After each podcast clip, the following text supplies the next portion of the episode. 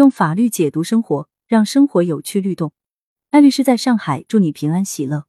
疫情发展到现在，实体店受到了很大的冲击，众多跨境电商如雨后春笋，不断发展壮大。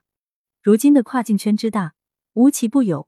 卖家们不仅会被同行恶搞，被服务商恶搞，还有可能会被前同事恶搞。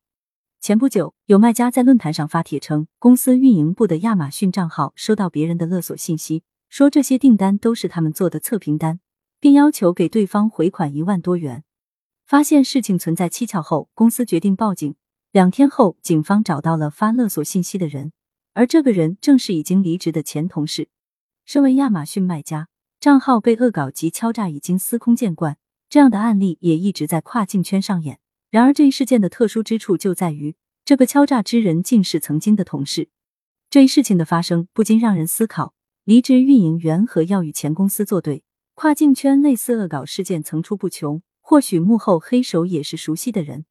根据卖家爆料，该运营在派出所当场对老板娘下跪求饶，并解释自己因资金问题才出此下策。祈求老板娘写谅解书，倘若不写的话，该运营的前程势必会大受影响。最后，心善的老板娘还是写了。对于这一案件的结果，卖家们看法不一。有的认为不需要写谅解书，因为对不法分子的宽容就是对社会的惩罚。自己出了问题，触犯了法律，不应该让他人来承担。写了谅解书，他会觉得犯了错下跪哭惨就行了，以后或许会犯更严重的罪行。有的则是支持老板娘的做法，认为需要写谅解书的理由有这么几条：第一，这件事上除了时间成本和精神损失，似乎没有其他太大的资源损失。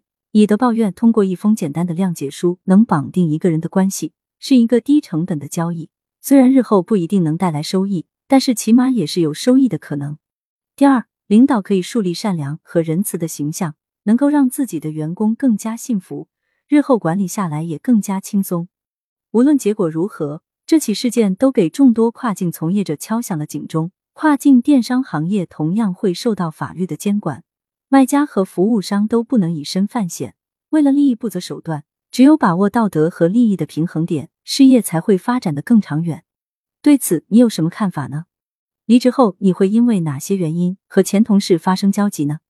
有离职后的前同事联系过你吗？不久前，我看到一份最高人民法院驳回申诉通知书，内容是一名曾经的公务员熊某某，因为受贿一案不服湖北省孝感市孝南区人民法院的刑事判决、孝感市中级人民法院的刑事裁定和湖北省高级人民法院的驳回申诉通知，以原来的再审未采纳对其有利的无罪证据而错误认定犯罪等为由，向最高院提出了申诉。这个案件经过了两审终审后。又经历了两次申诉再审，已经被判犯有受贿罪的熊某某，在第二次向最高院的申诉期间，先后提供了前同事张某某、王某某、曾某某、龚某某等的证言，寓意证明自己在收受贿赂时没有受贿的故意。但最高院经审查后认为，这些证人的证言与在案证据存在矛盾，部分证人供证前后反复，且不能作出合理解释，并不足以推翻原裁判所认定的事实。不足采信。综合其他案件事实和理由，最高院认为，原审裁判认定的熊某某犯受贿罪的事实清楚，证据确实充分，足以认定熊某某的申诉理由均不能成立。